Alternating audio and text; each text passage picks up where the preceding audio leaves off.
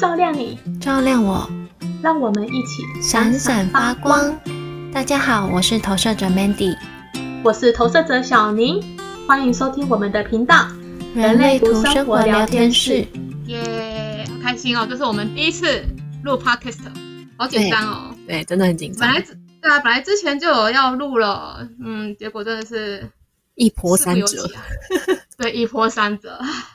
我有点紧张诶，其实我跟我朋友讲，就我都有跟我朋友讲说我要来玩这个 podcast，终于有个主题可以让我来玩了，我好期待哦，真的很期待。可是我最怕的是什么呢？我就好，我好怕我安跟安分不清，大家听不清楚我在讲什么怎么办？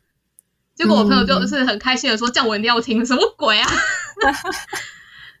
你会这个困扰吗？我其实安跟安真的分不清诶。说我在听你讲话的时候吗？对啊，嗯，我觉得还好，因为还是可以听前后文啊。是这样判断的嘛？所以其实就是你也听得出我安安分不清。对，可恶。好，不管，反正这个是是玩兴趣的嘛。那其实就是认识人类图之后，就我觉得我会想要把这个东西分享给大家。那分享很开心，可是每次我讲同样内容也是会累的。我就想到，我之前就很想玩 p a k i s t 了嘛，然后我想说，既然我那么想要分享这样的东西的话，我就录个录下来，录一集，以后如果。想要分享给朋友的话，我就可以把这个网址抛给他来听听看。我想分享给你的内容，会聪明。不会，我觉得这就是投射者的运作模式，会找到一些捷径或者是比较轻松的方法。对对，然后把它分享给他人，然后自己也可以比较省电，用比较省电的模式在这个世界上运作。对，那我有想过 YouTube 啊、录影那些的，可是那个如果想要跟朋友合作的话，就变成一定我们要约出来见面，在一个。空间这样子又会耗费我们的电力，还要出门，好累哦。我就想说，哎，我们可以利用这个方法。Mandy 是怎么开始于认识人类图的？其实我完全不晓得你是怎么认识人类图的。就有一天突然在 FB 看到你开始 PO 了人类图的网址，然后其实就我也输入了，但是我看了完全不懂这样子。嗯，其实人类图我怎么认识的？哦，当初也是因为朋友的分享。可是那个场合是一个摄影棚，就是因为我本身有在玩 cosplay 嘛，然后之前有一个朋友，他就是会在摄影棚那边雇棚，然后我就会去找他玩。然后有一次去找他的时候，他就跟我说：“呃，那个棚的棚主有呃接触到人类图这个知识，然后呢，他就很开心的跟我分享。然后大概是二零一八年的时候，我就知道人类图了。”对，可是那时候我还把它当成像就像星座啊、占星那种感觉，没有想太多。可是就是能透过这个跟朋友聊天也是很快乐的嘛，所以当时的确也聊得很快乐。对我大概是这样跟人类图相遇的，然后是一直到再隔了一年，就是自己身心有一些状况，然后就觉得哦，好想要了解自己哦。那刚好就是呃。上网搜寻了人类图的相关知识之后，发现，哎，它好像真的可以让我看清楚自己的一些状态，然后我才慢慢透过人类图去比较深刻的了解自己。那也是觉得人类图对于自己的觉察有很大的帮助，而且我也在人类图的知识里面找到一些，呃，让自己释怀的方法。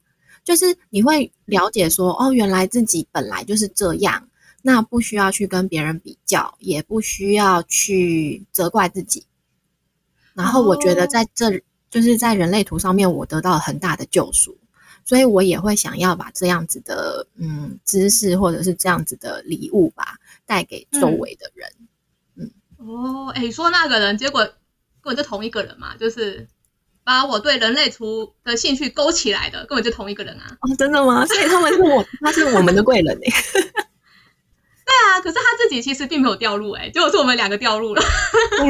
怎么会这样？而且你不是一开始就是接触之后就立刻感兴趣，是过一阵子对才开始感兴趣。嗯，那我的话，我是就他有一次，其实他那个时候是来来过夜之前，先去找你做精油抓周。其实一开始我是对精油抓周感兴趣的，然后又刚好听到你在帮他解，那在分享内容的时候，我就好奇说，那你帮我问一下 Mandy，说看一下我的人类图要注意什么好不好？然后他就问了，然后转述给我说，我需要睡一晚再做决定。我那时候就满头问号啊，什么睡一晚再做决定啊，这到底什么东西啊？然后隔天他就来我家住了，然后他就开始打开人类图的相关的网页，他带我一个一个看那个能量场，就是九大能量场的内容。嗯，对，然后看了之后我就觉得心有戚戚焉，就好像还蛮准的，尤其是建股没定义的那一块，嗯，然后在建股没定义的。性质的那一块也很准，你知道我说的是哪个性吼？嗯，你知道。嗯，我就觉得好准，好准，超级准。那我就刚好也跟你，就是因为勾起了兴趣，所以我就开始跟你约精油抓周，然后也想要认识一下人类图。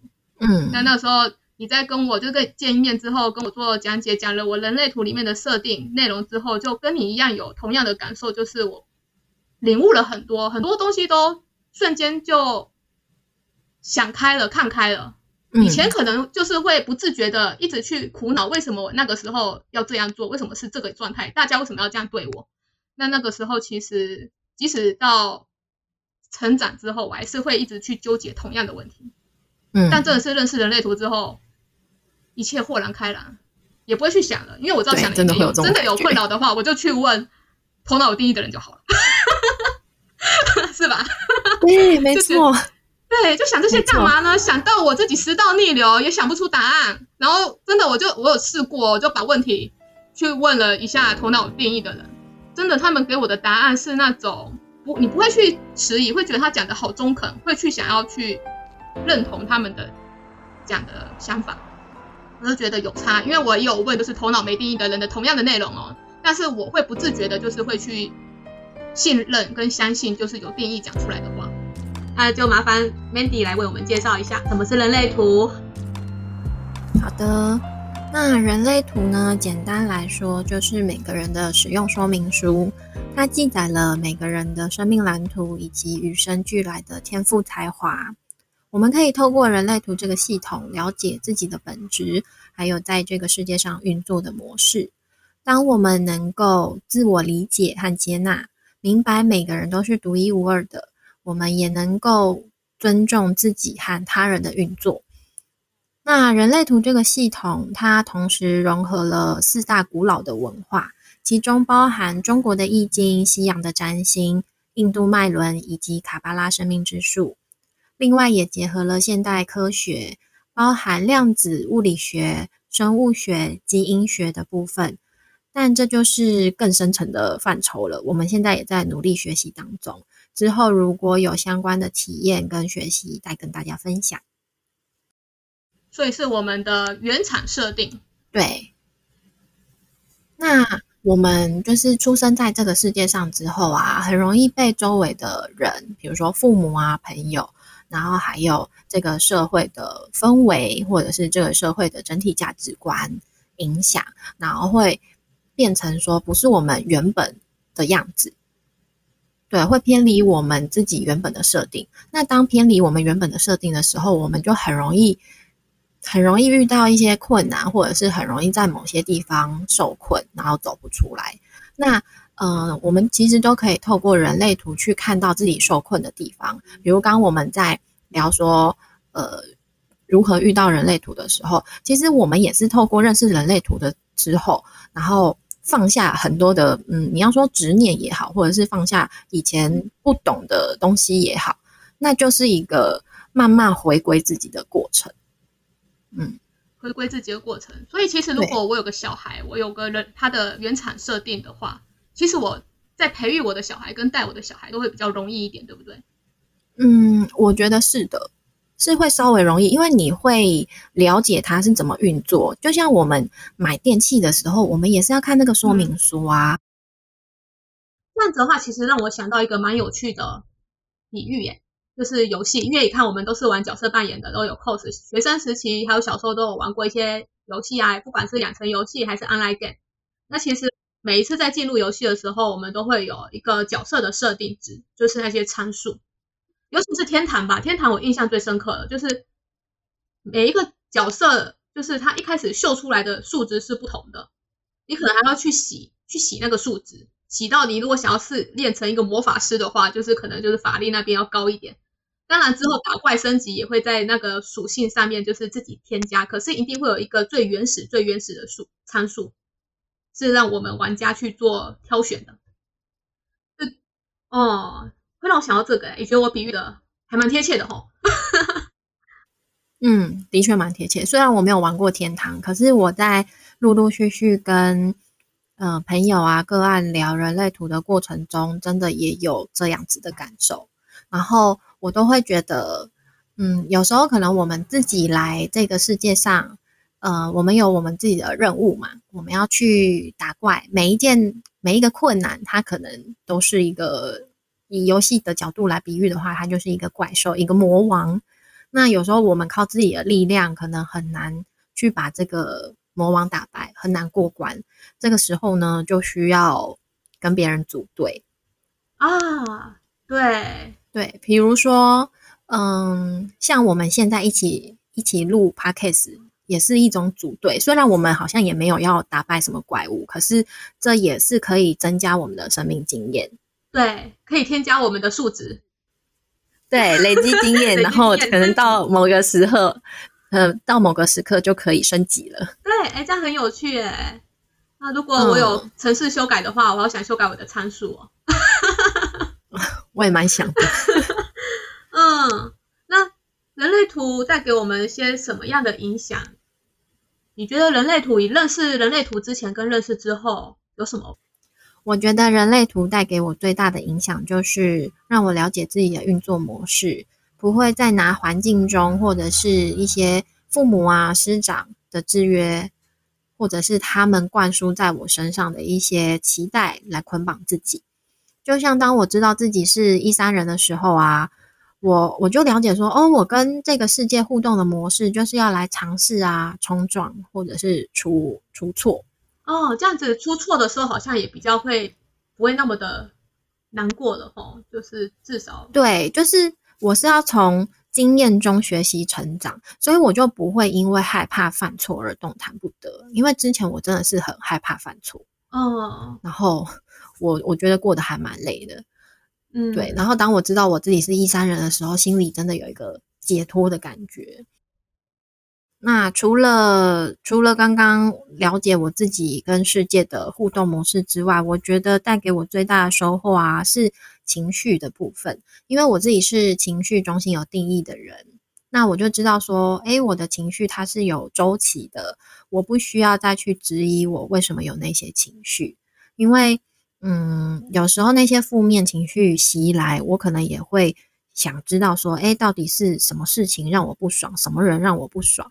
或者是说我身边的人，他们也会很想要知道为什么，但你要去讲出那个为什么的话，就变成说你一定会在你的周围去抓那些原因。可是其实一切都是来自于自己内心的情绪的波动。所以现在就是遇到自己低潮的时候啊，我就。嗯，会跟我周围的人说，哎，我现在状况很不好，那让我自己独处一段时间。我如果好了，我会跟你们说。然后这样子的互动啊，其实让我自己还有让对方也会比较舒服，因为他们就不会再去很紧张的说要来帮我处理情绪。嗯，因为这个世界上。情绪中心空白的人跟有定义的人是各半嘛？然后空白的人，情绪中心空白的人，他们会对于情绪感到紧张，然后可能也会想要去帮忙处理那个情绪，看状况啦，看彼此之间的相处。可是有时候这个状况反而会造成双方更紧张，或者是更多的冲突。对啊，所以我觉得了解自己的情绪之后，有让自己变得比较稳定。人类图其实也是跟我们的生理有相关联的，比如说我们常常讲的直觉中心，它其实是对应到我们身体的脾脏。然后像意志力中心的话，就会对应到，就是每意志力中心里面有很多个闸门，有些是对应到胸腺啊，有些是对应到呃心脏之类的，或者是呃根部中心的话，它其实也是跟我们的肾上腺有相关。所以我觉得从到医疗对从生理的角度去看人类图也是蛮有趣的。对，就对于从医疗相关的我来讲，我真的是超级感兴趣的，就是学到现在就还蛮开心的。哎，为什么人类图就是很要求出生证明这一件事情啊？就是出生时间点为什么会那么的讲究跟要求呢？嗯，为什么？但是呢，在呃人类图它有一个呃四箭头的部分，它的时间是需要精准到分钟，然后误差最好是在四分钟之内。那个部分可以看出我们天生是呃适合怎么样的饮食方式。对。哦，所以那个部分很受时间上的要求。对。那如果我有一个双胞胎，他们的图肯定就是一样的，也会在四分钟以内的话，你觉得还会就这两个小孩会是一样的吗？不会啊。可是他们是双胞胎，因为即便是双胞胎，他接触到的人跟人事物其实也会有一点不同。比如说，呃，双胞胎的呃。呃，其中第一个孩子妈妈比较爱，那双胞胎的第二个孩子爸爸比较爱。那他们在接收的时候，就是接受不一样的东西啊，就是接受不同的爱。然后那个其实都会有些微的差别。然后再到了社会上，你去上上课的时候，那你接触到的，即便在同一班，老师对你的付出，或者是你会喜欢的同学，你会接触到的人也是不一样。所以这一些都会慢慢累积，然后成为我们后来的样子。哦，原来如此。因为就会，我刚好有朋友他是异卵双胞胎，那他有问过我，他跟他弟怎么就截然不同，然后就顿时，对啊，双胞胎怎么办呢？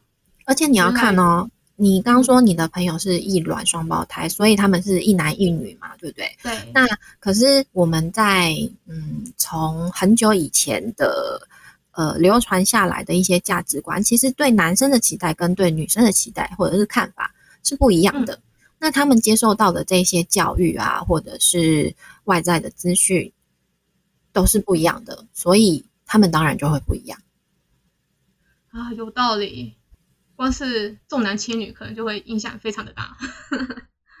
哎，小宁，我想问你，就是你接触人类图之后啊，那你的生活有什么改变？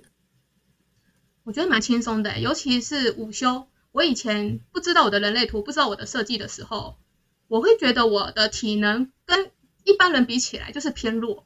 我中午如果没休息的话，我会觉得到了晚上我会好累好累，因为我的工作是从早上八点半工作到晚上九点。哎，现在是九点，以前是到九点半哦。那我会觉得好累哦，然后我又很害怕，嗯，就是坊间有说睡午觉会养成习惯，你睡了之后，你每天变成都会想睡觉，所以我甚至就是会让自己尽量不要去午休。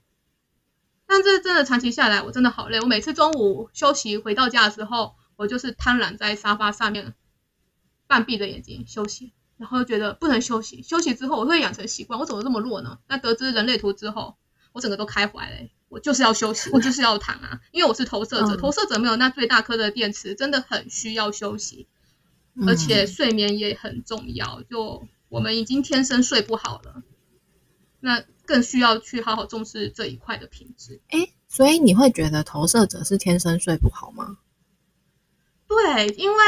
很浅眠啊，就其实我们一点声音就会醒过来了。我以前以为是我的老猫导致我这样的，因为我家老猫以前半夜三点就会来叫我喂饭给它吃，所以我以前半夜三点就会被叫醒，然后去用猫饲料给它吃。嗯，然后久了之后，虽然我的老猫过世了，但晚上其实还是一些声响，我就是会醒过来，不会难入睡哦，但是很容易因为一些风吹草动就醒过来了。那你小时候就这样了吗？小时候没什么印象哎，但有一点我梦很多，我很会做梦。嗯，我不晓得其他投射者会不会，可是如你如果浅眠的话，其实就会容易做梦嘛。嗯，对啊，那我也是从小就喜欢看一些动漫，我在想这可能有影响吧。就是现在的人可能是因为追剧导致睡觉做梦，那我可能以前小时候就是漫画看太多导致做梦。真的吗？这样子吗？嗯，这部分我的体验是，我小时候也是很投入在看动画，可是我觉得我小时候反而失眠啊、难入睡的情况没有这么严重。哎，对我也没有。而且我小时候睡午觉可以睡得很好哦，虽然也都会做噩梦。我嗯午睡肯定做噩梦，我不知道为什么。小时候这个是我印象很深刻的，但是至少我可以好好的睡午觉，是熟睡那一型的。但嗯，到现在我不知道为什么我午觉完全没办法熟睡，我大概就是超级浅眠，我甚至甚至知道自己没有入睡，就是闭着眼睛休息，然后大概三十分钟左右就整个清醒了，就醒过来了。嗯，呃，午睡这个部分，在我的生活体验里啊，我觉得比较像我们可能还想要控制某些事情，对，然后或者是有某些事情还放不下，我们觉得还没有做完，因为或者是那个环境没有办法让我们放松。因为我以前还在工作的时候啊，我也真的是没有办法睡午觉，就是我觉得不管我怎么趴着，怎么怎么做，我都不舒服，我都没有办法放松，然后趴着趴着就是就会起来了。嗯哦，而且趴睡很不舒服哎、趴睡我还会站，然后手还会麻。对，就是因为不舒服，所以我没有办法呃入睡。嗯，对，可是我是连平躺也这样哎、就是假日休息的时候。嗯，我觉觉得这比嗯较像累积吧，就是我们可能已经花了很多年，就是被这个社会制约成这样子。因为我以前嗯高中睡午觉的时候比较容易入睡，然后也会觉得哦，好想要再睡一下，睡这样，或者是觉得嗯。说、哦，怎么怎么我我不是才闭一下眼睛，怎么就过了半个小时？以前比较会有这种情况，但是出社会之后，出社会之后，我觉得可能压力也有影响吧，然后嗯，然后会觉得哦，后面有好多事情在追赶，或者是有些情况没有办法让我们好好放松，所以我们只好 hold 住一个状态，尤其是我们都是意志力中心有定义的人，然后我们哦可能也很清楚知道说，诶，如果我不先 hold 着的话，我只要一躺下去，我可能就不想再动了。对，真的对，没错，就是对，因为我们很累，对，对，很累。因为像我想要录制这个东西，我也是很兴高采烈的，就是一鼓作气，想要一直录制到底这样子。但是因为中间我们有休息嘛，其实我前几天就突然在想，哎，好懒哦，因为那个冲动有点过了，你知道吗？你知道吗？就是那个冲、嗯冲动有点过了。但想说不行啊，不可以，我麦克风都买了，我怎么可以不录呢？好歹要录个十集嗯再说吧。然后就不行，就是刚好可能前阵子我刚好情绪走下坡吧，所以动力那些都很低落。那刚好就是这几天开始回升了，我就觉得我真的有动力，就是再次发一次邀请来，邀请你来继续完成我们的录制，嗯。有差。而且像，因为像我们两个都有玩 cosplay 嘛，那可是我不知道你、你现在对于 cosplay 的感觉是什么。只是在我身上的话，我自己会觉得说，我还是很喜欢 cosplay。可是 cosplay 前，呃，就是你要扮成那个角色前，你有很多的前置作业，就是你可能要花两个小时化妆，然后花半个小时到一个小时到拍摄的现场，不管是外拍或者是到摄影棚，然后你还要再花一两个小时去拍摄，嗯然后你还要花一些时间去呃拍完之后，你还要花一些时间去把装备撤掉，然后你还要回回家。我通常这样子的过程，我回到家，我真的就是不是很想要动了，就连妆都不想卸，嗯就很想要直接躺在床上。可是我会靠我的意志力撑着，就觉得说不行，我还没有洗澡，我不能躺在床上。对，对会是这是意志力的关系吗？我我觉得是诶、就是我可以感受到我累，可是嗯我会觉得有一些事情我还是应该先做完，所以我会用我的意志力硬撑。哦，原来如此，原来这是意志力的部分。那如果意志力没定义的人，会是怎样的呈现啊？嗯会直接躺着就睡觉了吗？呃，这是有可能的。哦，嗯，像我我最近的状态是因为我自己本身就是没有洗澡不会上床的那种人，所以我现在啊，就是平常累的时候，我会拿瑜伽垫铺在地板上，就是我我也会耶，我也对会。就还是会觉得哦，自己需要休息一下，不管有没有睡着，至少让你的身体是感觉到放松的，不要一直是很很紧绷的。这样我觉得其实会有比较好。有嗯有差很多，我现在真的就是能休息平躺，能平躺就尽量平躺，真的差蛮多的。以前都不嗯懂，嗯，就无止境的燃烧自己，不晓得干嘛。对，还好我们认识了人类图。对啊，嗯，那今天我们也聊了蛮久了，那接下来是我们的工商时间。那我们有请我们的 Mandy 来自我介绍一下自己的学习经验，还有自己的品牌。好哟。那我本身有一个自己的粉丝团或者是 IG 的专业，叫做星辰角落。那我在这一个品牌里面呢，我可以为大家做的就是人类图的疗图。就是如果你有想要初步的理解自己是如何运作，或者是你在人生里面遇到什么困难，想要透过人类图来了解的话，都可以来找我。那嗯，我也有做塔罗牌的占卜服务，还有精油抓周的服务。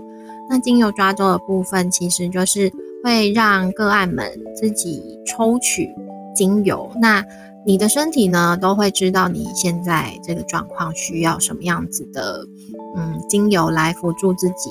那透过这个精油抓周，看你抓出来的精油是什么，我会再帮你做一些，比如说跟身体相关的解读，看看看你现在身体是不是有一点状况，还有就是情绪的方面有没有嗯纠结或者是低潮的部分，然后看是要怎么处理。